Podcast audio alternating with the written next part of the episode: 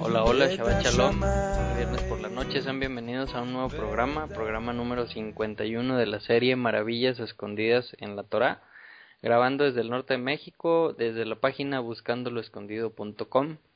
Con este programa nos quedan cuatro nada más ya, o sea, tres semanas más y terminamos esta serie, esta serie de Maravillas Escondidas en la Torah, que es eh, pues el estudio de, la Torah completa, de, dividida en, en porciones, en parashot, este, y pues son sentimientos encontrados de tristeza porque ya vamos a acabar, de expectativa y de emoción porque viene otro ciclo de estudiar la Torah no al aire, este pues ahora va a ser personal, pero también al aire vamos a hacer otro ciclo ahora estudiando profetas.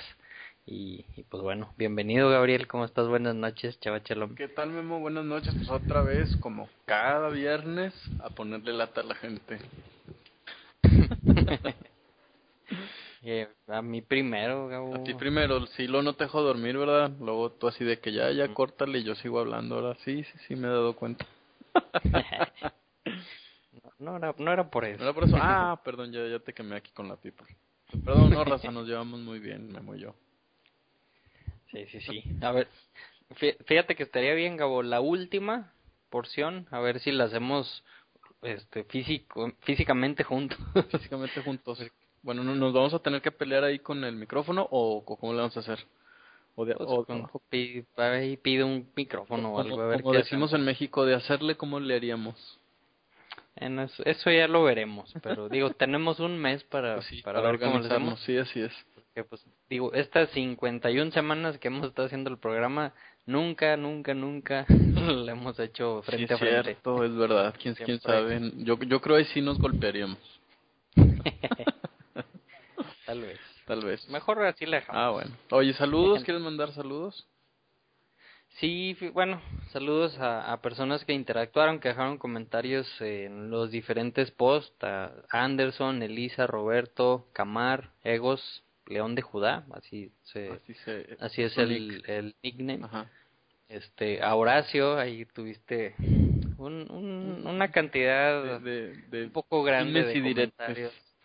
Exactamente, como quiera. Saludos, Horacio.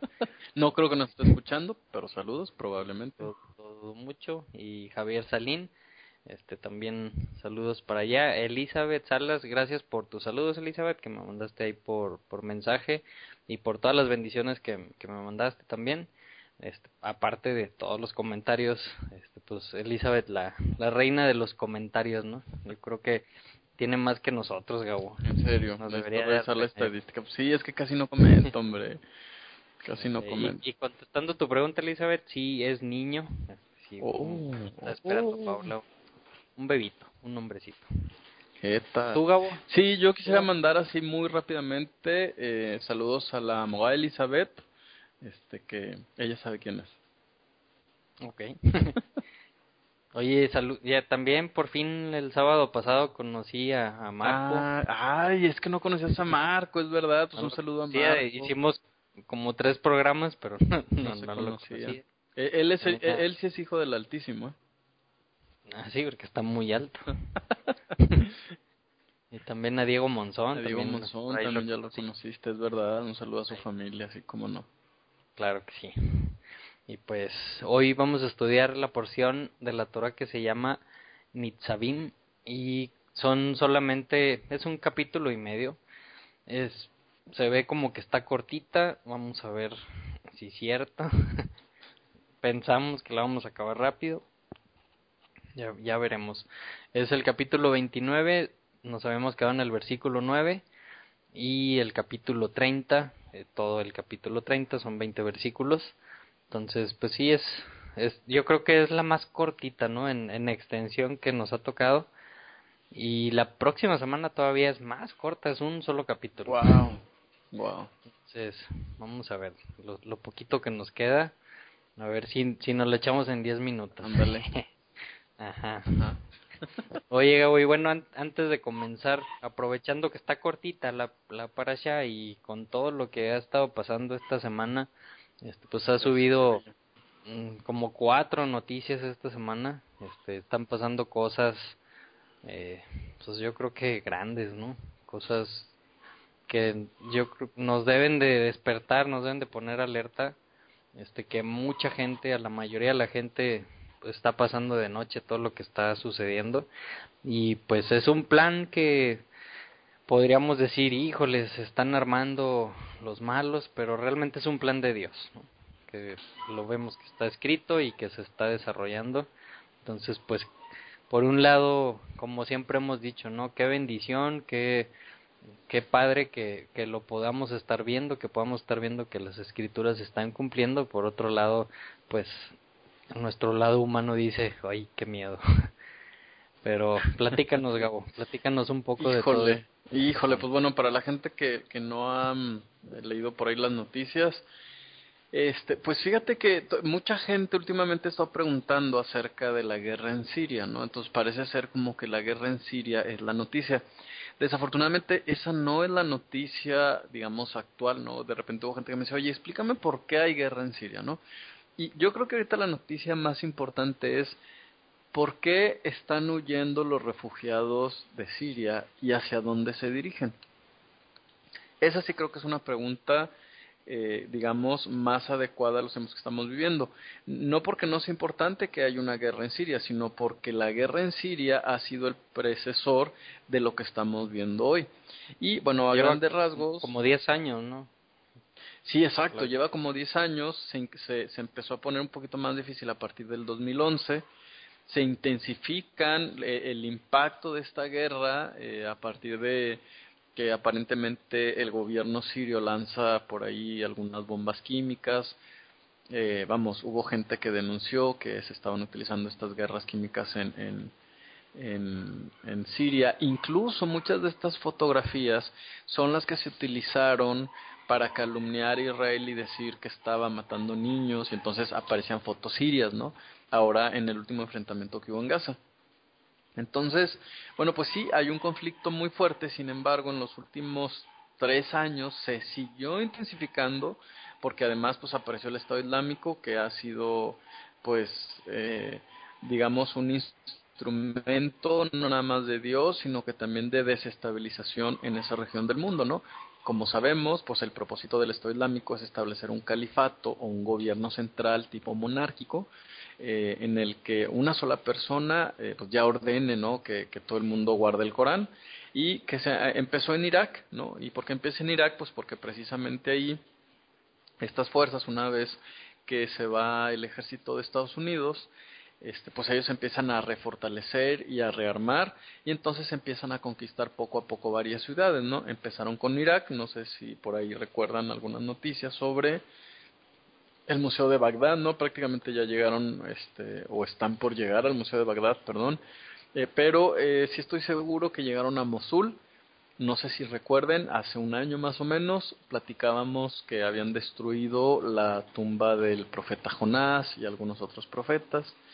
Entonces se han ido extendiendo, llegaron a Siria, que prácticamente Siria este, se encuentra arribita de Israel. Y eh, incluso hace algunas semanas ya estuvieron mandando unos ataques a Israel. Israel contestó y este, pues se le quitaron las ganas a estos del Estado Islámico de estar atacando a Israel porque no tienen tanta fuerza, tanto poder. ¿En qué consiste la fuerza y el poder del Estado Islámico? Pues este, en, que convencen a los musulmanes a que se unan a sus filas. ¿no? Entonces, si bien el Estado Islámico no tiene, eh, eh, digamos, o no tenía ¿no? el poder económico, este, antes de que llegara a Siria, porque pues llega a Siria, arrasa en Irak y, llega y, toma bancos, eh, prácticamente ahorita ya está controlando eh, la mitad del petróleo que se produce en Siria, imagínate eso, imagínate que yo te dijera que hay un grupo terrorista que, controla la mitad del petróleo en México, ¿no? Pues es un montón. Entonces, eh, pues eh, obviamente, imagínate la cantidad de gente que se empezó a movilizar, este, y entonces muchos de ellos dijeron, bueno, pues, ¿qué tenemos que hacer? Vámonos por el Mediterráneo, hay que recordar que están en el Mediterráneo, y eh, el puerto de entrada lógico en este caso es Grecia. Entonces la gente empezó a caminar después de cuatro mil kilómetros que se aventaron de recorrido, llegaron a Grecia y empezaron a pedir asilo político. Llegaron cientos y cientos y cientos y cientos, se convirtieron en miles y se dieron cuenta, bueno, toda Europa se dio cuenta que estaban ahí. Y hasta este momento, Memo, fíjate que, que en realidad nadie había volteado a ver el conflicto sirio desde los últimos cinco años, ¿no? Pero no sé si recuerdas por ahí la noticia de un niño que, que estaba tratando también de salir de, esa región y eh, se, se, le ahoga al padre en, en las eh, en las costas de Turquía, que está arribita de Siria precisamente. Y pues eh, este niño causa conmoción en las redes sociales y entonces a partir de ese momento una fotografía que estuvo circulando muchísimo por internet, pues entonces ahora sí la gente dice, miren, pobre niño, ¿no? Y por supuesto, pobre niño, pobre familia, pobre padre. Se comentaba que estaba como, o sea, fue hecha, ¿no? Esa sí, muy interesante ese punto también, porque hay quienes opinan que en realidad la foto este, pues fue manipulada, incluso se cree que hasta se acomodó al niño. Eh, yo, yo quisiera ser muy cuidadoso con este punto porque de pronto la gente piensa que no nos importa, piensan que lo vemos como, como hechos, como historia, sin embargo, es historia, ¿no? Es historia que hoy se está conformando y que está dando como resultado los acontecimientos de un futuro muy próximo, ¿no? Entonces, yo creo que por, por eso el tema del análisis. Por supuesto que es, un, es tristísimo que suceda esto en el mundo, ¿no? O sea, no, no es posible que, niños, pero esa es la muestra de uno, ¿no? Hay, hay, muchísimos en el mundo, no nada más en Siria, pero bueno, en esta ocasión a nuestros queridísimos hermanos sirios pues les está tocando sufrir de esta manera. Pero aún así parece ser que hay una cierta manipulación porque el niño pues aparece eh, perpendicular al agua, es decir, normalmente cuando te arrastra el agua, pues quedas de costado en la orilla, ¿no? De, del mar. Bueno, él quedó de frente, ¿no? Como si lo hubieran acomodado para la fotografía. También la fotografía que se, que se está utilizando no es una fotografía completa porque en realidad eh, hay unos policías del otro lado, vamos, el niño no estaba solo, y eso es lo más raro, que tan no estaba solo que había unos turistas y unos bañistas al fondo bañándose como si nunca se hubieran dado cuenta que ahí estaba el cuerpo. Cuando lo normal es que ves un cuerpo y, y, pues se crea una valla de gente que está observando lo que está sucediendo y se entristece. Y pues no, estos bañistas de pronto simplemente están con la toalla, este, pues como cualquier otro turista, ¿no? Entonces, es un caso raro. Eh, a mí no me gustan mucho las teorías de, las, de la conspiración, sin embargo, esta me llamó un poquito la atención porque le encontré un poquito más de lógica, pero pues sí son muy pocos elementos, ¿no? Los, los de los de esta fotografía. Y eh, eso hace que la gente diga, ok, ¿quiénes son los sirios? ¿no? Y entonces viene toda esta noticia de la guerra en Siria. Este, pues es prácticamente un tema de, de lucha entre el gobierno y, los civiles que ya no quieren mantener ese, ese régimen de Bashar al-Assad que se le ha considerado este, pues un dictador, ¿no?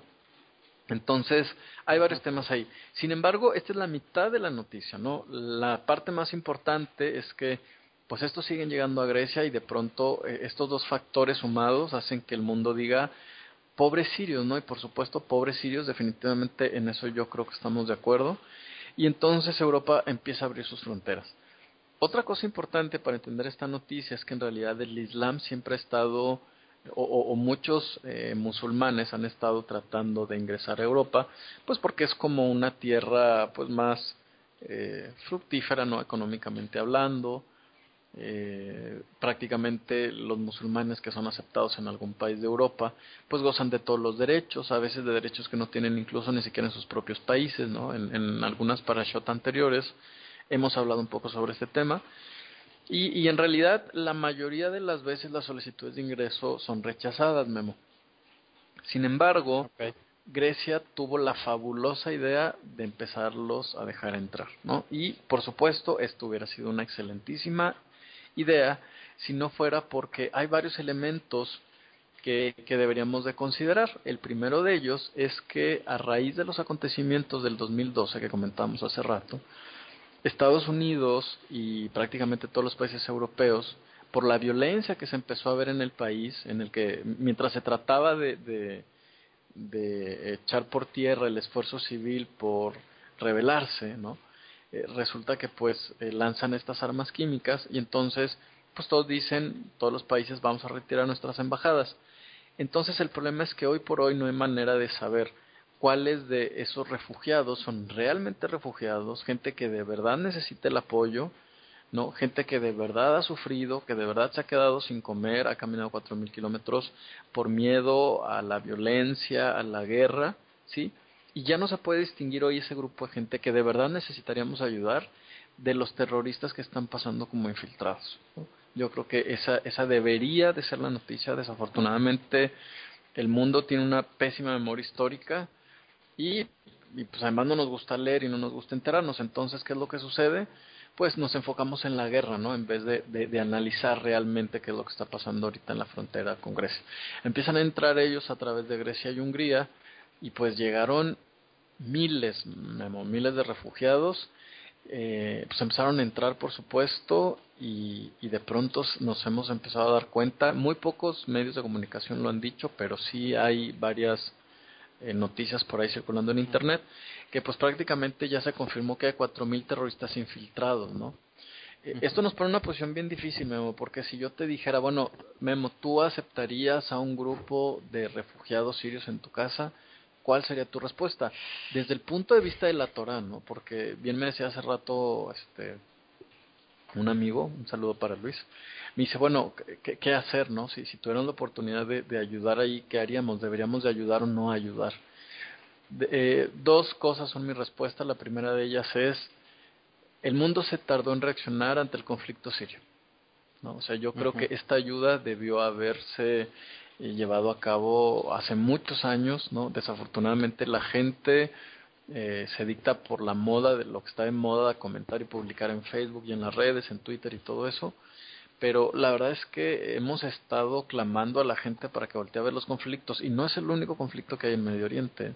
Los iraquíes también tienen una guerra terrible ahorita contra el Estado Islámico, ¿no? Libia, ¿no? Este, vamos, simplemente hay que entrar ahí, poner ISIS, noticias, hay muchas noticias en español, ISIS está decapitando, a veces hay semanas en los que eh, mata, decapita a 10 en un mismo video, 5, este, no sé, los más que he visto son 10 personas, o los pasean en jaulas, hacen explotar niños, ¿no? Entonces, si el, si el mundo va a reaccionar, yo creo que debería estar reaccionando ya, no solamente al conflicto sirio, sino a muchos otros que están sucediendo en el mundo. Y este, pues no sé si tú quieras comentar de algo que te hayas enterado, porque luego hablo mucho. no, pues, pues sí, se han empezado a salir, como dices, pocas notas, este, no, no es fácil encontrar las notas donde más bien en redes sociales pues empiezan a distinguir, oye, mira, este que va llegando como refugiado es terrorista y pues digo, la nota al menos hace tres días era que mínimo ya hay cuatro mil reconocidos y Dios sabe cuántos más. Entonces, pues el, el plan de, de ISIS, pues de la yihad, pues realmente es un plan muy astuto, este, porque pues como, como casi siempre, ¿no? Usan eh, las emociones de la gente, las emociones de, de todas las demás personas para poder atacar de, en su forma. Y, y yo creo que este plan es, pues como en, en, algunos comentarios que puse, algunas imágenes, pues es un caballo de Troya, que pues realmente, ¿qué está pasando ahorita? Ahorita, gracias a a que en el cristianismo, en el catolicismo, pues se, se ve desde el punto de vista de hay que ayudar no matter what, sin importar qué, hay que ayudar, hay que recibir a la gente.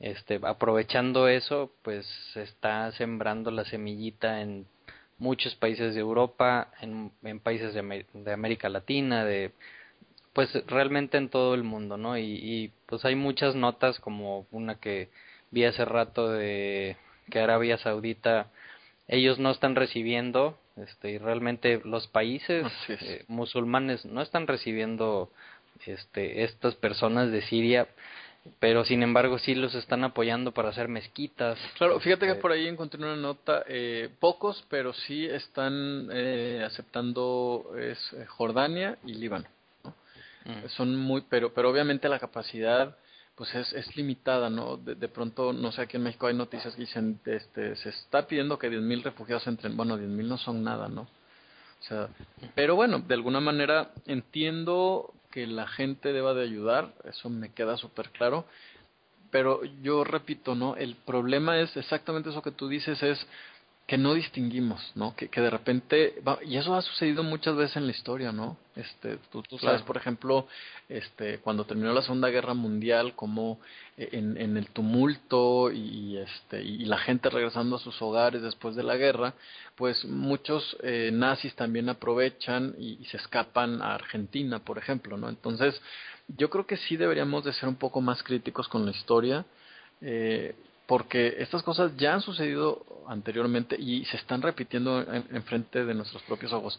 Alemania, por ejemplo, tiene un caso muy particular porque imagínate que Alemania, después de, la Segunda Guerra Mundial y todos estos crímenes del Holocausto, pues eh, parece ser como que tiene como que tiene remordimiento, exactamente. Entonces, ¿qué es lo que hace? Es eh, uno de los países que más ha abierto sus fronteras y pues que no dudamos que vaya a ser uno de los más atacados en el futuro por por el radicalismo islámico no entonces sí e, ese es un punto este me me me, me llama mucho la atención esto tú que dices de los países árabes porque además los países árabes han aclarado por qué no les dan refugio no a pesar de que están tan cerca no y dicen este país es muy caro no sea, no tiene caso que vengan y, Kuwait pues es muy caro y el otro pues no es tan caro, pero es para turistas, entonces aquí no vengan. Eso eso sí me impresionó mucho, ¿eh? Porque un, comentario que habías hecho en una de las notas, pues se está preparando todo para para el cumplimiento de Apocalipsis. No no estoy diciendo ya va a pasar ahorita y ni mañana, pero se están dando las cosas para que cuando llegue el momento en que quieran atacar al pueblo, a Israel, y que, y como está escrito, y no va a poder entrar porque van a estar refugiados, pues entonces la bestia se va a ir a atacar a los hijos regados en el mundo, ¿no? Entonces se, se están dando las condiciones para que en todo el mundo estén esta, estas fuerzas militares mm, del yihad, de ISIS, de varios otros nombres, denominaciones, que pues es lo que van a hacer, ¿no? Y, y, hemos visto, por ejemplo, en eh, una nota de un barco que iba lleno de refugiados de Siria, este y pues aventaban a los de entre los refugiados de Siria los que eran cristianos pum los aventaban al agua claro claro entonces se han visto muchas cosas así de que llega la Cruz Roja en algún país cualquiera y les lleva asistencia médica o, agua o, comida, y por por el simple hecho de traer una cruz pues para los musulmanes eso es algo muy malo y los los insultan tiran la comida tiran la ayuda. Entonces sí hay hay muchas muchas cosas que hay que ver no nada más irse con la finta. Y y como pues tú has estado recibiendo comentarios yo también de que nos dicen es que nosotros tenemos que ayudar, no, no debes de estar viendo, como, como dice el dicho aquí en México, es el bien sin mirar a quién, este, no somos quien para juzgar y, muchos de esos tipos de comentarios que, pues, al menos yo he estado recibiendo y estoy seguro que tú también, pero, pues realmente si estudias toda la Biblia, no nada más una parte de la Biblia, te das cuenta de que sí hay que juzgar, Dios nos enseña que hay que juzgar y... Esto debe ser escandaloso, esto que estás diciendo, para alguien que nos está escuchando por primera vez. Sí, pero hay que leer toda la Biblia, no nada más algún y no, y no sacarlo de contexto, ¿no? Porque seguramente alguien podrá decir, ellos te enseñan a juzgar y ellos quieren juzgar a la gente. No, no, no, no, porque, porque, por ejemplo, contestando la pregunta que me decías, a ver, tú en tu casa, Memo, ¿darías asistencia a, a si llegaran 20 sirios? Pues yo también la Torah me enseña que ante todo la vida es primero, ¿no? Y yo estaría primero tratando de proteger la vida de mi familia, la mía, y sí los apoyaría, pero con alguna organización que estén preparadas para este tipo de, situaciones, ¿no? Es, ese es mi, mi comentario. Es una situación muy complicada, muy difícil y que yo creo que hasta el momento en que te toquen a la puerta vas a saber qué hacer. Sí, porque fíjate, normalmente la gente que se opone a este tipo de noticias o a esos comentarios que hacemos es gente que viene de un contexto cristiano. Y aquí el punto importante es, eh, más allá del deseo de tener la razón, aquí el punto importante es decir, normalmente como cristianos pensamos que, que, tan se trata de amor la Biblia, que esperemos y ojalá no se cumplan las profecías. ¿no? Y, yo creo que, debemos de entender que si realmente somos cristianos, no podemos olvidarnos de ese último libro que aparece en el que es Apocalipsis, un, libro eh, pues que sí ha tratado de ser muy interpretado, pero no desde su contexto original. Aquí el punto importante es, nos estaremos, vamos, cada vez que nos oponemos en nuestras opiniones a, este tipo de noticias o que nos parecen escandalosas, ¿no será que nos estamos oponiendo al cumplimiento de la profecía? O sea, ¿no será que estamos tan eh, amarrados en nuestro deseo de, de que las cosas sigan como están, que realmente no pretendemos o no deseamos que se cumpla la profecía? Habría, habría que pensar ahí y meditar si, si realmente estamos confiando en este Dios misericordioso del que hablamos en cuanto a que va a cumplir toda su palabra, ¿no? No nada más lo bueno, no nada más lo lindo, porque finalmente así está escrito y, si está escrito, pues ha de suceder, ¿no? Entonces, ahora sí que como dijo Jeremías y, y algunos otros profetas, ¿no?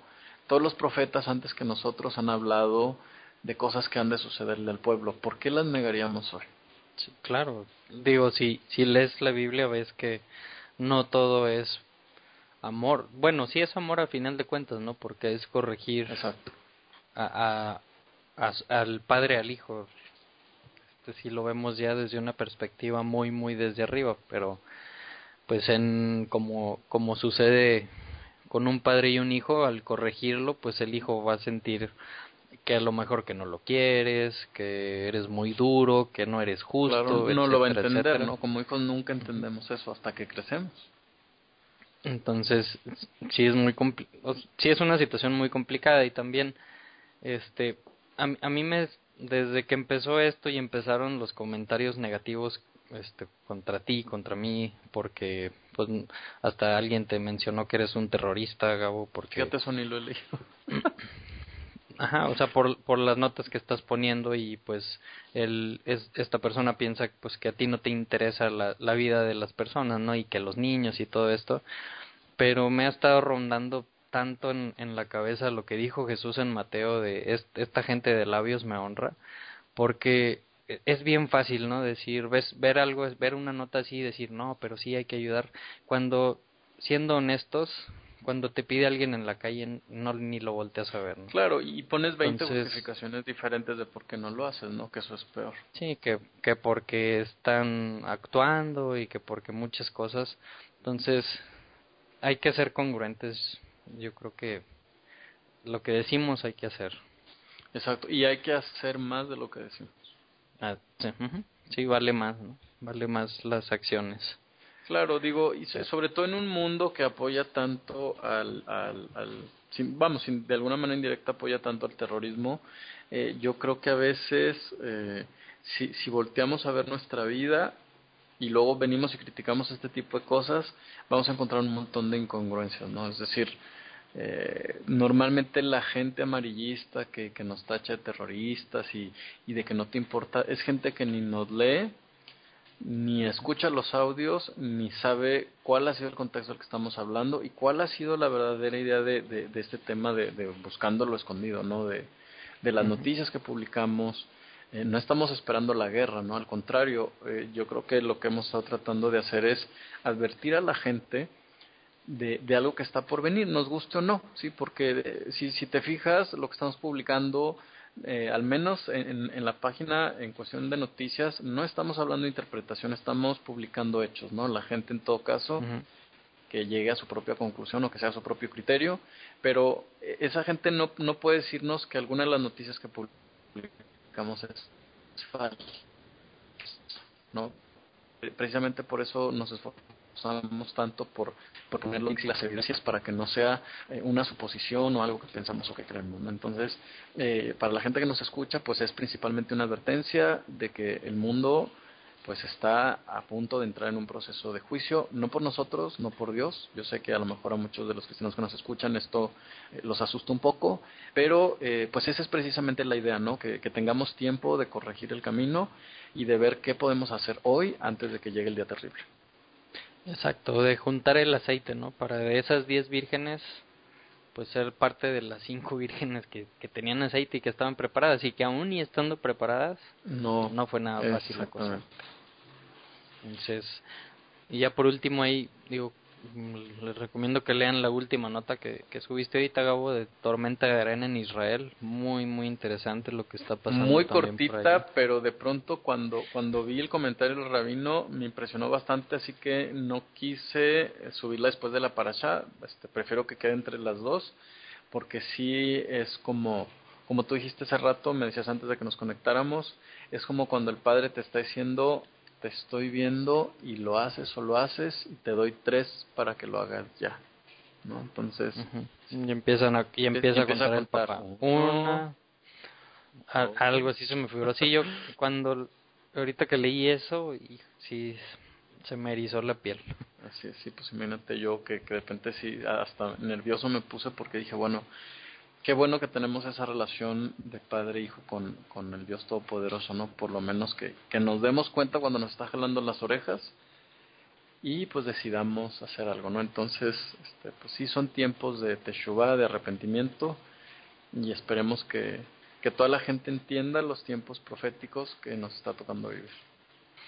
Y con eso en mente, yo creo que la porción de hoy otra vez como como desde hace varias semanas hemos estado recalcando una frase en específico que, que hemos estado numerando en esta porción, la vamos a volver a ver varias veces. Este, entonces creo que qué interesante que todo esto que está sucediendo está pasando mientras en, en el mientras el mundo eh, judío o la mayoría de las personas que estudian judaísmo, que son judíos o que estudian raíces hebreas, siguen este esquema de, de lectura de la Torah, que no es algo, lo vuelvo a repetir, no es algo bíblico, no es algo que, que Jesús o que Moisés o que alguien haya dicho así tiene que ser, es una tradición. Pero qué interesante que todas las personas que se interesan en la Torah y que están estudiando en estos tiempos este, lo están pasen, claro. está pasando las cosas y, y luego llegas el sábado y empiezas a leer y te dice, no te salgas del caminito, no te salgas del caminito. Qué, qué fuerte. Qué fuerte, sí, ya lo creo. Entonces, que, sí somos privilegiados de que nos jalen las orejas en vivo. Entonces, pues vamos a empezar la, la porción de hoy. Ya nos comimos media hora. Yo creo que lo meritaba disculpen si, si los molestamos. Este, y vamos a tratar de, de hacerla cortita. Entonces esta porción empieza en el capítulo 29, versículo 9. La porción se llama Nitzavim y comienza diciendo, ustedes están presentes hoy, todos ustedes delante del Eterno, vuestro Dios, vuestros jefes de vuestras tribus, los ancianos, los policías, todo hombre de Israel, los niños, mujeres, el peregrino que está en el interior de tu, de tu campamento, desde el que corta tu leña hasta el que extrae el agua. Ahí esa expresión desde el, hasta el que corta la leña y el que extrae el agua es como que eso e, en aquella época esos eran los trabajos como que los de la cadena los de hasta mero abajo. Entonces, aquí está diciendo todos todos todos, no hay ni uno que esté excluido, todos estamos aquí presentes hoy. ¿Y para qué estaban ahí presentes todos? Versículo 11 dice, para que entres en el pacto del Eterno tu Dios y en su juramento.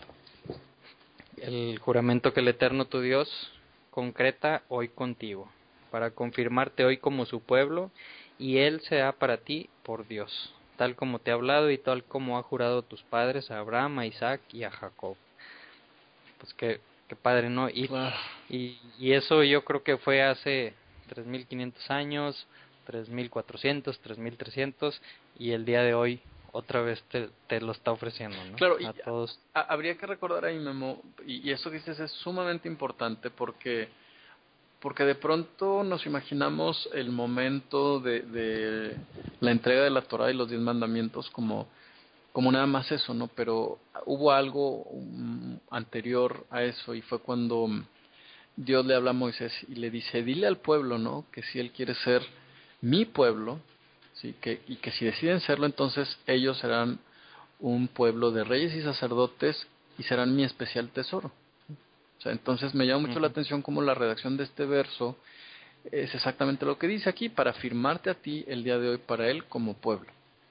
Dios les está recordando las palabras amorosas, porque acuérdate que son muy amorosas y románticas en, en ese pasaje, ¿no? En el hebreo.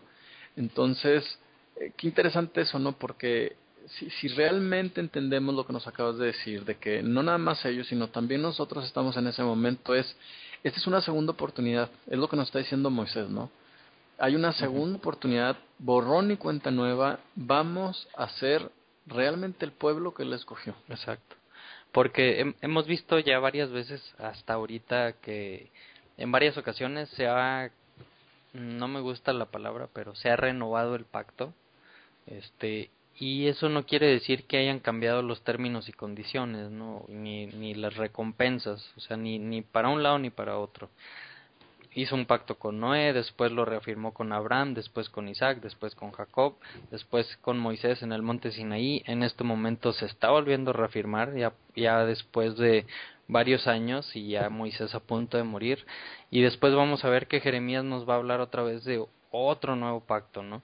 Entonces, esto en, en el mundo cristiano lo que nos enseña es que es un pacto diferente, pero realmente en la Biblia eso no existe, o sea, no existe un pacto diferente. ¿Por qué? Porque Dios no cambia. Y eso es algo que todos sabemos y que todos lo tenemos bien, bien grabado, ¿no? Y bien entendido, que Dios no cambia. Claro, de, de, hecho, fíjate que e, ese comentario que acabas de hacer yo creo que es clave si alguna persona cristiana nos está escuchando. En realidad, ahora que sabemos los profetas, nos vamos a dar cuenta que la historia de Israel está llena de pactos renovados. Entonces, el castigo que, que, una y otra vez viene sobre Israel nunca significa la anulación del pacto, sino en todo caso la renovación de otro. ¿no? Y, y, lo vamos a ver en esta para allá presente más adelante. Entonces, versículo 13 este, dice, no solamente con ustedes yo concreto este pacto y este juramento, sino con quien esté aquí con nosotros presentes hoy delante del Eterno, o sea, ese, ese día que, que estaba hablando Moisés, y también dice, y con quien no esté aquí con nosotros hoy. O sea, con todas las generaciones que quieran entrar en este pacto, a ellos es al que, al que se lo estoy ofreciendo, ¿no? Entonces a ti, Gabo, hoy te lo está ofreciendo, a, ti, Elizabeth, hoy te lo está ofreciendo, a Diego, a, a todos los que están escuchando. Qué padre, ¿no? O sea, qué padre que todos los días tenemos la oportunidad de que nos ofrezca este pacto, este renovar su pacto con nosotros. Claro, qué privilegio, ¿no? Claro, pero también a, la par, ¿no? Tenemos todos los días el privilegio de, de, renovar el pacto, pero también de quebrantarlo. Claro, y la responsabilidad de hacer la diferencia y empezar a hacer las cosas de manera diferente. Y, y, y la Torah es tan sabia que, que nos va a explicar que es exactamente lo primero con lo que debemos de empezar. Así es. Versículo 15 dice, porque ustedes han sabido, los que hemos habitado en la tierra de Egipto, o sea, los que, los poquitos, muy, muy poquitos que, estaban en ese momento, que estuvieron en Egipto, dice, y cómo hemos pasado en el interior de las naciones que ustedes han pasado y han visto las cosas execrables de ellas y a sus fetiches de madera y piedra, o sea, los, los ídolos que tenían ahí en Egipto de, de madera y piedra y de oro que tenían consigo Versículo 17. No sea que hubiese entre ustedes un hombre o una mujer o una familia o una tribu que su corazón se tornara hoy de ir tras el eterno nuestro Dios, o sea, que cambiara su corazón para ir a servir ídolos de otras naciones. O sea, no sea que esto vaya a pasar. ¿no? Sí, fíjate que por ahí leí un comentario muy interesante en el que en base a este verso los rabinos explicaban por qué es que Israel se sintió atraído hacia los ídolos. Y explica que una tradición de los ídolos es, eh, bueno, obviamente el material, ¿no? Que los acaban de mencionar en el verso 16, dice madera y piedra, plata y oro. Si te fijas, están, están clasificados en dos grupos. Y entonces eh, explican que los primeros dos eh, son aquellos que se presentaban en público, en las plazas, en, en los caminos, en los montes, mientras que los de plata y oro por su valor se escondían en la intimidad de la casa lo que hacía que Israel los viera pues como agradables, como deseables. Entonces, eh, este rabino explica que, que, esa es la naturaleza de los ídolos, ¿no? llamar la atención no, propiamente por lo que ellos se supone que representan, sino por el valor muchas veces que se les da. Entonces, eh, ojo, no estoy diciendo que, que eso sucede en la actualidad, eso era lo que sucedía. Sí, en aquel entonces decían, oye, pues hay un ídolo de oro, pues quiero el ídolo que, que tiene oro, pero el que está adentro, ¿no? No el que está aquí afuera. Y de alguna manera eso sigue sucediendo. Lo que a mí me llama mucho la atención es el recordatorio de cuáles son los materiales que se utilizan para la idolatría. Madera, piedra, plata y oro.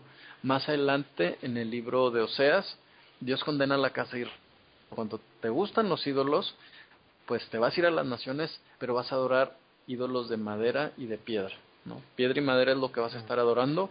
Querías el oro, no, no lo vas a obtener ¿Para qué? Para generar en ti esa necesidad de un Dios verdadero, no, no, no estar mm. siguiendo un, Dios por, por el valor económico que se representa. Entonces, hay muchas cosas que pensar sobre ese verso 16, pero ya le tocará a cada quien en lo particular hacer ese análisis.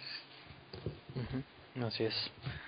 Entonces dice, no sea que alguien se vaya tras esos ídolos, no sea que hubiese entre ustedes una raíz que produjera veneno y ajeno, o sea, que, que sus actos por, por estar yéndose atrás de ese ídolo generen esto, y sucediera que al oír las palabras de este juramento y se bendigan en su corazón diciendo, paz yo tendré cuando según el parecer de mi corazón anduviere para agregar lo saciado a lo sentido ¿Qué, significará aquí eso? Está, muy rebuscado eh, como está en este texto, pero realmente lo que, bueno, lo que está diciendo, leí varias versiones este, y, lo que dice es básicamente, si alguien va tras otros ídolos, pero por el simple hecho de decir, no, pero yo aquí estoy, soy del pueblo y soy de sangre o soy cristiano, entonces con las puras bendiciones que están diciendo aquí, ya con eso yo estoy curado en salud y no me va a pasar nada, ¿no?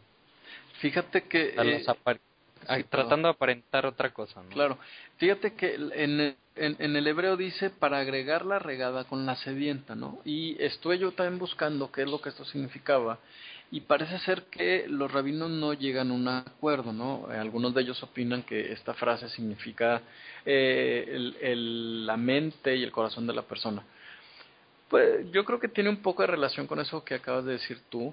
Eh, lo que a mí me llama la atención es que en el contexto nos está hablando del pueblo, ¿no? Entonces nos está diciendo, a lo mejor algunos de ustedes, no todos, ¿sí? van a optar por seguir a los ídolos, ¿no? Entonces dice, eh, a lo mejor algunos de ustedes al mismo tiempo diga, bueno, pues voy a tomar un poco de estos ídolos y pues no pasa nada.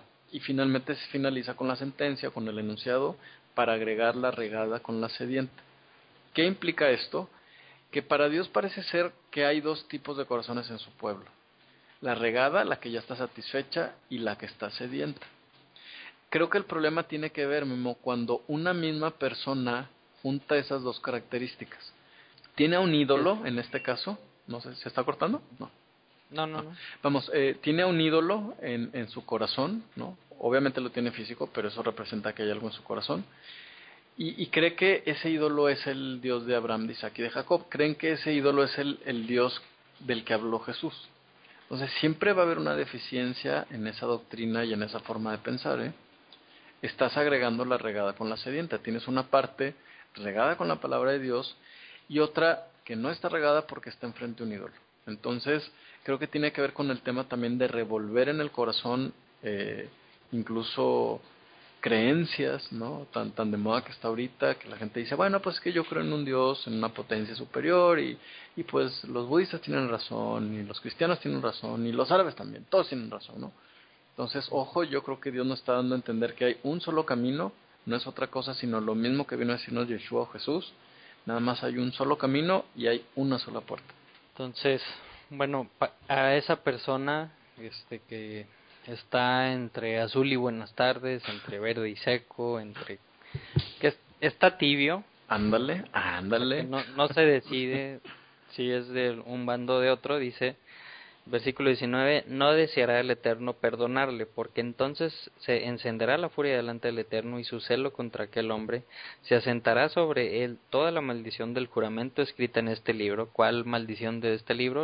el que leímos la semana pasada. Así es y borrará el Eterno su nombre debajo del cielo. Lo separará el Eterno para mal de todas las tribus de Israel, como todo el juramento, para maldecir del pacto escrito en este libro de la Torah. Sí. Qué difícil, ¿no? O sea, por eso también está escrito, ¿no? Que a Dios no le gustan los tibios. Exactamente. O sea, o eres de... o estás con él o estás contra él, básicamente. Y lo que decías ahorita, pues sí es algo muy complicado que, a lo mejor así como lo explicaste, este, muchos se quedaron en las mismas y no entendieron. o sea que no me expliqué. no, simplemente porque a veces no sabes, ¿no? O sea, no sabes si tienes un ídolo o no. Y a lo mejor estás pensando que, que no tienes ídolo y, y resulta que sí. De, no sé, es, es, es un tema. Sí, es un tema difícil porque tirar un ídolo es bien fácil, sacarlo del corazón es bastante difícil porque estás aferrado a la idea de que representa a Dios, ¿no? Cuando ya sabemos que pues Dios un, Dios que crea todas las cosas, pues no, con, qué lo representa, ¿no? Si, si es que realmente has entendido esa parte. Así es. Entonces, versículo 21 dice, entonces dirá la generación posterior, o sea, de, esos hijos, de los hijos de esas personas que fueron cortadas del pueblo, sus hijos eh, este, les preguntarán, eh, y también a los extranjeros que llegarán ahí, les van a preguntar que por qué esas tierras que estaban llenas de azufre y de sal, que con azufre y sal sabemos que se queman los campos, ya no hay, ya no brotan, ya no crecen pues toda la vegetación, este, pues van a ir y van a preguntar que por qué pasó eso, ¿no? Que por qué ese Dios fue injusto y por qué esa tierra ya no es fértil. Este versículo 23 dice, entonces dirán todas las naciones, ¿por qué ha hecho el Eterno así esta tierra? ¿Por qué esta furia tan grande?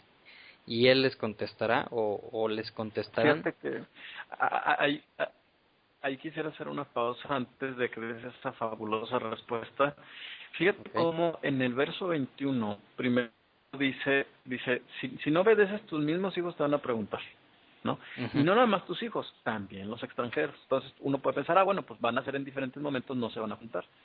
Pero después en el verso 22 y en el verso 23 dice, y dirán todas las naciones. La palabra naciones ahí, adivina cuál es, Memo. Es la palabra goy.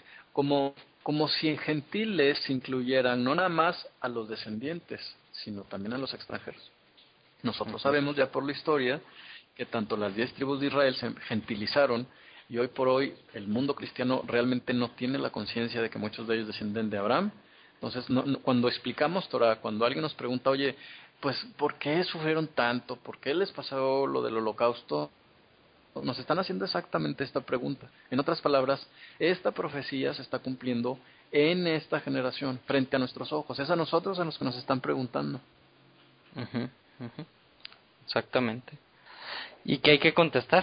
¿Qué hay que contestar? Y, y, y, qué bueno que, que, haces otra vez esta pregunta, porque esta pregunta, si realmente eres de la casa de Israel, si realmente identificas con, con el Dios de Abraham, de Isaac y de Jacob, esta respuesta te debe de doler. ¿Sí? ¿Por qué? Porque acuérdate que empezamos la parasha diciendo que todos estábamos ahí en ese momento durante el último discurso de Moisés. Versículo 24, cuando, cuando te pregunten, les contestarán, ¿Por qué han abandonado el pacto del Eterno, el Dios de sus padres, que concretó con ellos cuando los había sacado de la tierra de Egipto, y fueron, sirvieron a ídolos extraños, y se posternaron a ellos, ídolos que no habían conocido y que no le habían hecho algún bien? Entonces se encendió la ira del Eterno en aquella tierra para traer sobre ella toda la maldición escrita en este libro. Los desterró el Eterno sobre la tierra, con furia, con cólera y gran enojo, y los arrojó a una tierra extraña hasta este día. Las cosas ocultas este pertenecen hasta este día. Las cosas ocultas pertenecen al Eterno nuestro Dios, mientras que las cosas descubiertas son para nosotros y para nuestros hijos hasta siempre, para cumplir todas las palabras de esta ley. Qué, enigmática forma de terminar este pasaje. O sea, que el verso 28 prácticamente dice, el que lea, entienda. Entonces, pues esa es la respuesta. Esa es la respuesta. ¿Por qué pasó todo eso? ¿Por qué estamos viviendo tantas cosas? Porque nos apartamos del Dios verdadero, nos apartamos del pacto. Entonces, ¿qué hay que hacer? ¿Qué hay que hacer? Ahorita nos van a decir el mismo texto. Capítulo 30. Sucederá que cuando hubieran venido sobre ti todas estas cosas, la bendición y la maldición que puse delante de ti, y reflexiones en tu corazón entre todas las naciones donde te hubiera desterrado el Eterno tu Dios, y allí y retornes al Eterno, que el, el retornar es Teshuvah, el hacer la Teshuvah es el retornar, el regresar. Y retornes al Eterno tu Dios y oyeres su voz como todo lo que yo te ordeno hoy, tú y tus hijos con todo tu corazón y con toda tu alma. O sea, es que, es que lo escuches y que hagas, ¿no? Claro, Todo la pregunta, ah, ¿en qué número vamos? Ese fue el versículo 2. Ese fue el versículo 2, pero eh, ya ves que estamos poniéndole un numerito a la frase que obedezcas. Ya vamos como en el 24. 24, 25. Sí, sí, el 25. 25. Fíjate, aquí una pregunta es, ¿cómo será, Memo? ¿No? Dios está profetizando que, que prácticamente es un proceso natural el que tiene que pasar Israel. Tiene que pasar las bendiciones y, y, el pueblo se va a equivocar y luego van a venir las maldiciones. Prácticamente Dios no está diciendo eso, tiene que suceder. Pero también tiene que suceder que cuando estés allá vas a escuchar la voz de Dios. Pero ninguno de nosotros hemos escuchado la voz física de Dios. ¿O sí? No. Yo no. Si tú no, entonces, ¿qué, ¿qué has escuchado en vez de eso? La Torah. ¿Te fijas porque es un privilegio hablar la Torah? claro.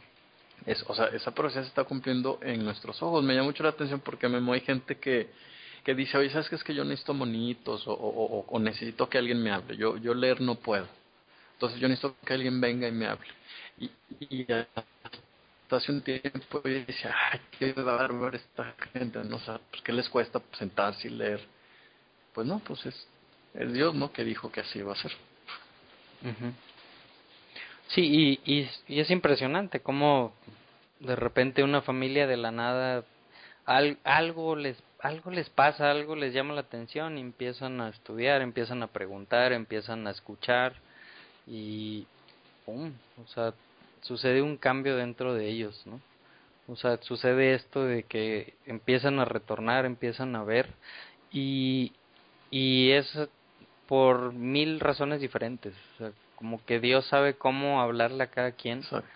Y, y se, o sea, a mí se me hace bien impresionante cómo poco a poco le va tocando la puerta a unas personas, después a otras. No todos abren la puerta. Claro. Claro. Pero, porque aquí dice que cuando vengan sobre ti la bendición y la maldición. O sea, es, es, es una generación en particular la que tiene que despertar qué afortunados somos. Hace poquito me decía una persona, oye, invítame a, la cosa esa, ¿no? De, de, las trompetas. Y le digo, fíjate que eso no es para ti. yo, yo, creo que cualquiera que, que, esté escuchando el programa y que crea en el Dios de Abraham y de Jacob y que se identifique con Israel, le va a extrañar. Pero ¿por qué le haces esta pregunta? Tú conoces a esa persona, Memo? Le digo, ¿sabes qué? Es que esto no es para ti, tú no lo necesitas. Y entonces me decía, a ver, a ver, espérame, ¿y por qué tú sí? No le decía, no, pues porque yo sí, esa es la expresión, yo lo necesito, tú no lo necesitas. Y me dice, ¿y por qué yo no? Digo, no, porque tú, tú no, este, a lo mejor tú no desciendes de Abraham, no te preocupes. Tú estás bajo la gracia, le digo, ¿no? Y me dice, bueno, pues si estás tan consciente de que la gracia es buena, pues ¿por qué no, por, qué no, ¿Por qué no te vienes? Y entonces le dije, no, no, Ajá, exacto, ¿no? Entonces me dice, no, no, lo que pasa, perdón, yo le contesto. Le digo, ¿sabes qué? Le digo, lo que pasa es que en la historia siempre hemos creído que, que todos debemos de creer una cosa y que todos debemos, debemos de hacer lo mismo. Le digo, sin embargo, hasta en el pueblo de Israel hay diferencias. No todos tienen que guardar lo mismo. Hay levitas y hay quienes no lo son. Hay quienes son abanderados, hay quienes no lo son. No todos tienen que hacer lo mismo. Cada quien su función. El gentil como gentil, la casa de Israel como casa de Israel que retorna, que se arrepiente, que regresa humillada el judío como alguien que tiene que, y que seguramente va a seguir guardando el Talmud hasta que el Mesías venga y realmente se revele, por lo pronto que así se quede. Así como yo que así se quede, ¿no? Y el que dice que está en la gracia, gracia que ahí se quede también, ¿no? Entonces sí, sí los hago mucho de onda y todo esto, y, y esto lo digo por el hecho de que Dios está hablando al corazón muy específico de un pueblo que va a recibir la bendición y que la va a olvidar y que por lo tanto va a sufrir la maldición. Si tú que estás escuchando, no, si tú que estás escuchando no entiendes o no tienes la conciencia de que mil generaciones atrás nuestros padres una y otra vez se rebelaron y desobedecieron, plantéate si lo que estás siguiendo es lo correcto. No, o sea, Esto habla al corazón de una generación que se da cuenta que sus padres y sus abuelos y sus bisabuelos, así mis generaciones hacia atrás, han estado en contra de algo que siempre debieron hacer. Si, si este es tu caso, tú eres Israel. Amén, amén. muy claro. Oh, ahora sí creo que fue muy claro. Te salió el amén, por fin. Ahí, disculpen, no, no, no somos muy religiosos. Y, y, de, ese, de ese tipo de, de personas que decimos esas expresiones que por muy seguido. Fíjate que en el verso 2, Memo, hay un cambio de traducción, ¿no? Hay dos maneras de leer ese versículo. Dice el verso 2, y habrás de retornar hasta Donai tu Dios y escucharás su voz. Así dice tu versión, ¿verdad? Dice, y retornarás al Eterno tu Dios y oyeres su voz. Hay un comentarista que dice que el verbo shub, que significa retornar, eh, no está en el tiempo en el que normalmente se traduce, sino está eh, en una forma intransitiva, explica. Eso implicaría que la traducción correcta será, sería, y retornará el Señor tu Dios con tus cautivos. Y entonces él explica, dice, no es que el pueblo, no es que Dios va a hacer que regrese al pueblo, no, no, sino que cuando regrese el pueblo, la divinidad vendrá con él. Sí, después de haber pasado por todas las tribulaciones del exilio, o sea, si tú regresas, no regresas solo, ¿no? Si tú realmente quieres obedecer al Dios de Abraham, de Isaac y de Jacob y sin excusas, Dios viene contigo entonces. Ok, entonces versículo 3, este, pues yo creo que esta debería ser nuestra oración y nuestro más grande deseo.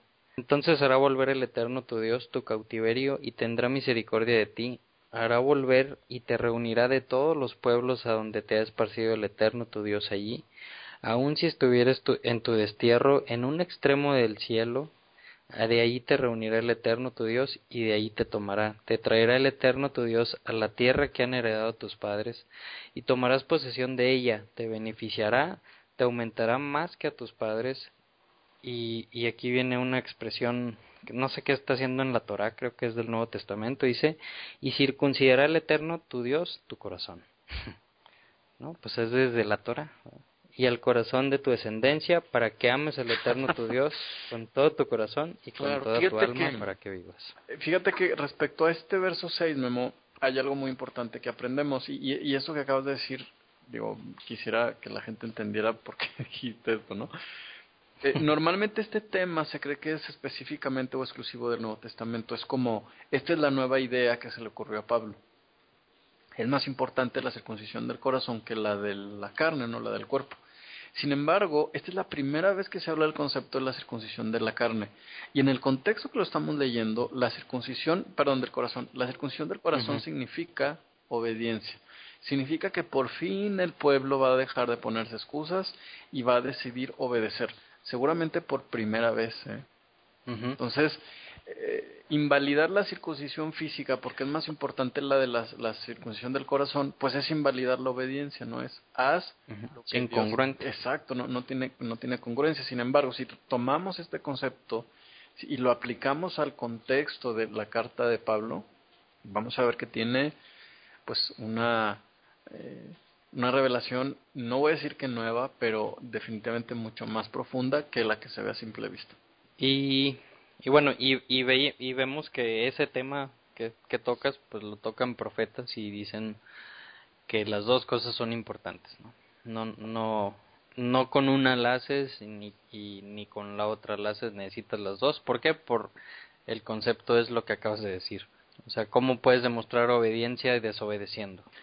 Exacto. Que, que, desde el principio se dijo. Claro, y entonces qué interesante es que si el concepto de la circuncisión del corazón es obediencia, ¿no? La segunda parte del verso 6 dice, y cuando seas obediente, cuando realmente circuncides tu corazón, entonces en ese momento realmente vas a amar al Señor tu Dios con todo tu corazón, con todo tu ser, por la causa de tu vida. Entonces, cuando, cuando Yeshua, cuando Jesús nos dice, ¿cuál es el mandamiento más importante? No, pues amar al Señor tu Dios con todo tu corazón, es una referencia directa a esto, ¿no? Es una referencia directa a la obediencia.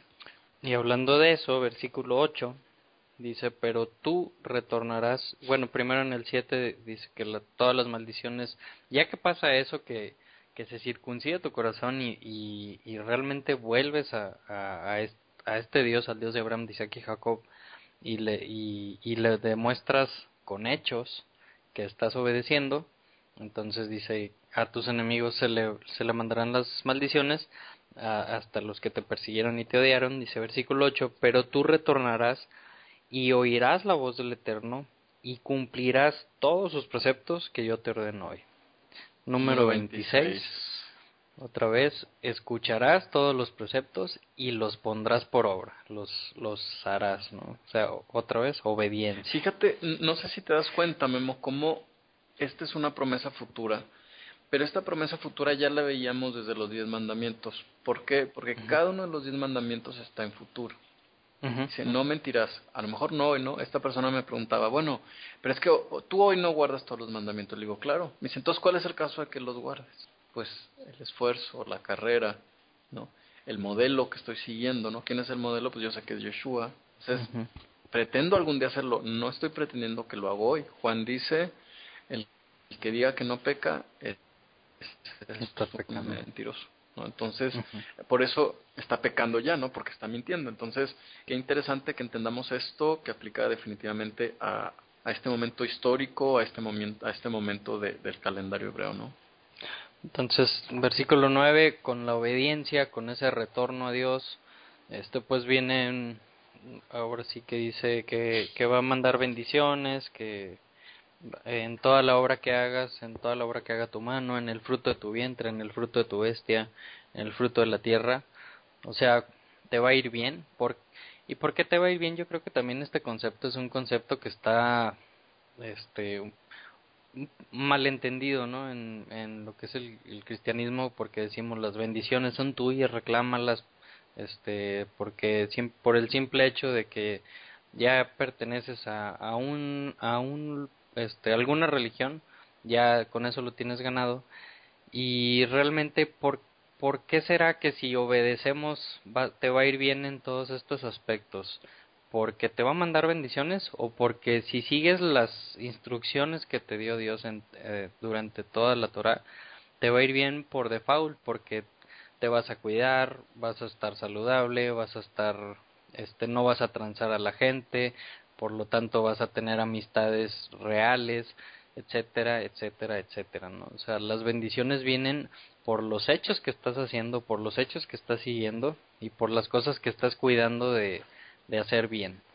Entonces, no es algo mágico, sino es algo que, que se te regresa por, por cómo te cuidas. ¿no? Sí, es, es como, como, así como existen leyes en, en, el universo, leyes de la física, la termodinámica, Dios estableció que esa era una ley, ¿no? Vamos, si, si, si tú te portas bien con alguien, pues le vas a caer bien, ¿no? Entonces, Él ya lo sabe, ya nos avisó y está esperando que lo cumplamos. Exactamente. Entonces dice en el segundo, la segunda parte del versículo 9 dice, porque volverá el Eterno a regocijarse por ti para bien tal como se hubo regocijado por tus padres. Otra vez, número 27 creo que sigue. El versículo 10 dice, cuando oyeres la voz del Eterno tu Dios para cuidar sus preceptos, sus leyes escritas en este libro de la ley, cuando retornes hacia el Eterno tu Dios con todo tu corazón y con toda tu alma. Híjole, ¿percibes que eso es lo que Dios ha anhelado durante 3500 años, Memo? Sí. Más, ¿no? Yo creo, yo, creo yo, creo que estaba ansioso primero revelar su Torah y una vez que la reveló estaba ansioso porque la gente la guardara, la valorara, ¿no? La que, que Dios tan tan romántico quisiera decir, tan paciente. Paciente. Este es, esto es otra cosa. Sí. No, no, como que no hay no encuentras las palabras para describir es, eso que estás sintiendo. Sí, exacto. Entonces, pues, fíjate, todo esto puede ser tuyo. si guardas, escuchas y obedeces a este Dios de Abraham, dice aquí Jacob. Qué fácil. Claro. Ay. Versículo 11, capítulo 30 Dice, porque este precepto que yo te ordeno hoy no está velado de ti, ni está lejano, no está en el cielo para que digas, ¿quién subirá por nosotros al cielo para que lo traiga y, y, lo podamos cumplir? Ni está en el fondo del mar para decir, ¿quién atravesará por nosotros hasta la orilla del mar para que la tome por nosotros y nos lo haga escuchar y así cumplirla? Sino que está muy cerca de ti, está en tu boca y está en tu corazón para hacerlo. Aquí está, lo hemos estado, lo hemos estado leyendo. Sí, por casi un también significa no es difícil, ¿no? No, ¿no? no tienes que hacer un esfuerzo y descubrir el hilo negro. No, está aquí para que la guardes, para que la cumplas, ¿no? O sea, en tu corazón es más, o sea, tú, tú en el fondo sabes que hacer bien al prójimo es lo correcto. El problema es que nos ponemos excusas. Exactamente. Mira, yo puse hoy delante de ti la vida y el bien, y la muerte y el mal. O sea, dos grupos, ¿no? Si haces, con el bien viene la vida, con el mal viene la muerte. Por cuanto que yo te ordeno hoy que ames al Eterno tu Dios para ir en sus caminos, para cuidar sus preceptos, sus leyes y sus justicias, sería el número 28. Así es. Entonces vivirás, te aumentarás y te bendecirá el Eterno tu Dios en la tierra a la que tú vayas ahí para tomarla en posesión. O sea, ahí está, otra vez hoy nos lo está volviendo a poner. Aquí está la bendición, aquí está la maldición, aquí están los dos montes. ¿A dónde te vas? Y él nos está diciendo, escoge la vida. Tenemos libre albedrío, siempre vamos a poder escoger negro o blanco. Nos está diciendo, escoge el blanco, no seas Menso. Por favor.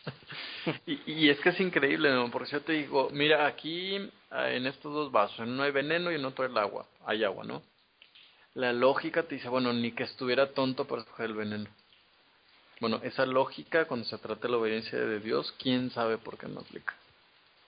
Siempre andamos ahí con el veneno. Sí, exacto. Y digo andamos porque... Porque somos todos. Y todos los días. Versículo 17. Pero si se diera vuelta tu corazón para no oír, y te apartaras, y te postrares a ídolos extraños, y los sirvieres, les anuncio hoy que habrán de perecer, no se prolongarán vuestros días sobre la tierra a las que tú pases al, al del Jordán para entrar allí para tomarla en posesión. O sea, está la vida y está la muerte. ¿no? Versículo 19, tomo por testigo sobre ustedes hoy al cielo y a la tierra. Este versículo ya lo habíamos leído en una porción anterior.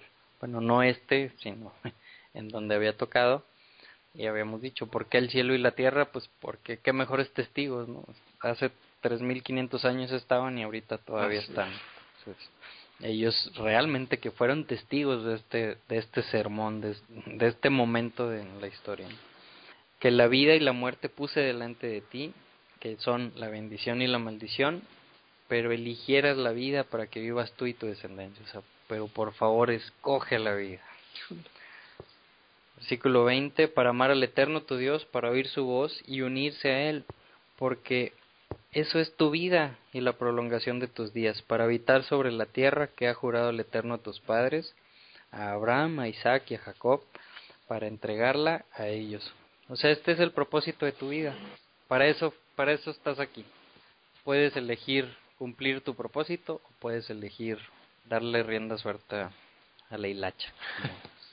Como se dice en México. Escucha, oh Israel. Y pues se acabó. Pues, pues creo que sí estuvo corta. Aunque nos tardamos una hora.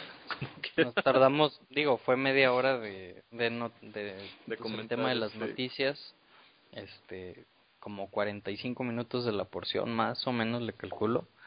Este, yo creo que sí ha sido tal vez la más cortita, pero qué gran mensaje, ¿no? Así es. Cada vez se, va eh, el, mensaje como haciendo más, este, conciso, conciso y, y la verdad es que no podemos huir de, de esta conclusión y es inevitable, ¿no? Es eh, quien se equivoca es el ser humano y Dios es quien permanece y es paciente y está esperando. Claro. Y, y digo, no, no es por juzgar y, y como les digo, yo soy el primero que me equivoco todos los días en una u otra cosa, pero como me impresiona cómo mucha gente lee lee esto y lo y, y en, en teoría lo entiende, pero realmente no lo entiende. O sea, sí está, realmente está muy claro y como dice ahí, no está en el cielo ni en el fondo del mar. Está en nuestras manos. Este, nada más de abrir nuestra mente y de y no decir soy bien inteligente y lo entiendo, sino tener la humildad, tener ese irte hasta hasta lo más profundo, hasta el suelo y decir, Dios, por favor, ayúdame a entender lo que me quieres decir.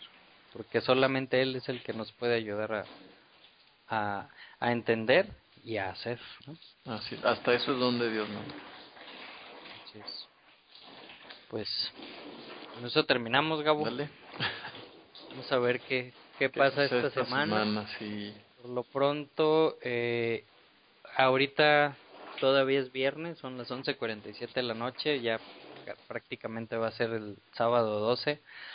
Eh, la fiesta de las trompetas, Yom Teruah, que, que mencionabas hace ratito, la mayoría de las personas eh, este, en el mundo, me gustaría llamarlo hebreo, la va a festejar este domingo, domingo 13 al caer el sol, porque el, calendario cívico así lo así lo marca. Este, algunas otras personas lo van a celebrar el lunes 14, también porque algunos otros calendarios dicen que es el lunes 14.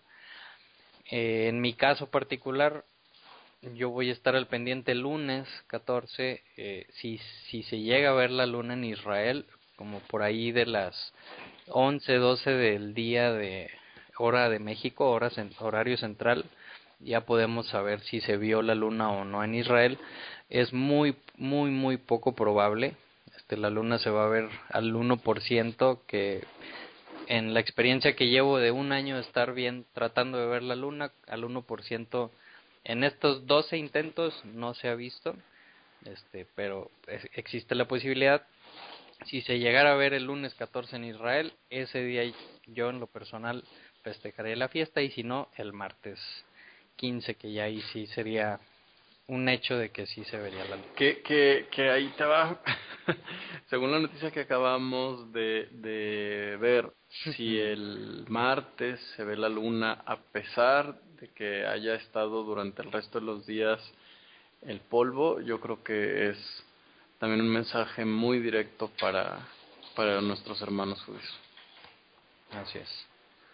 Pues bueno, entonces con esto nos despedimos, empiezan las fiestas, las fiestas, las últimas tres del año, y pues diríamos que en un lapso no mayor a los próximos 17 días estaremos festejando tres fiestas. Así es. Y para los que celebran el cambio de año, Shana Tova Umetuka, que tengan un año dulce y bueno.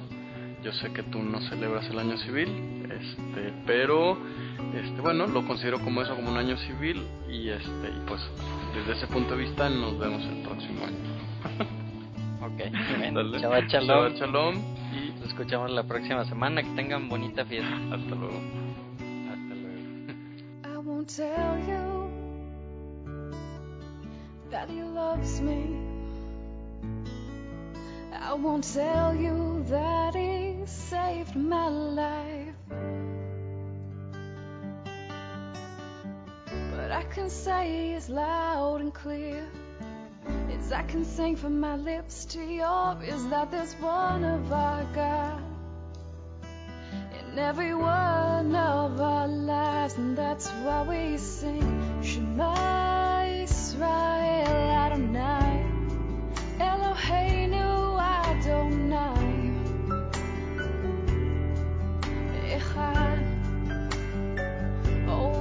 that's why we sing Shema Israel Adonai oh, Eloheinu Adonai Echad Oh, and that's why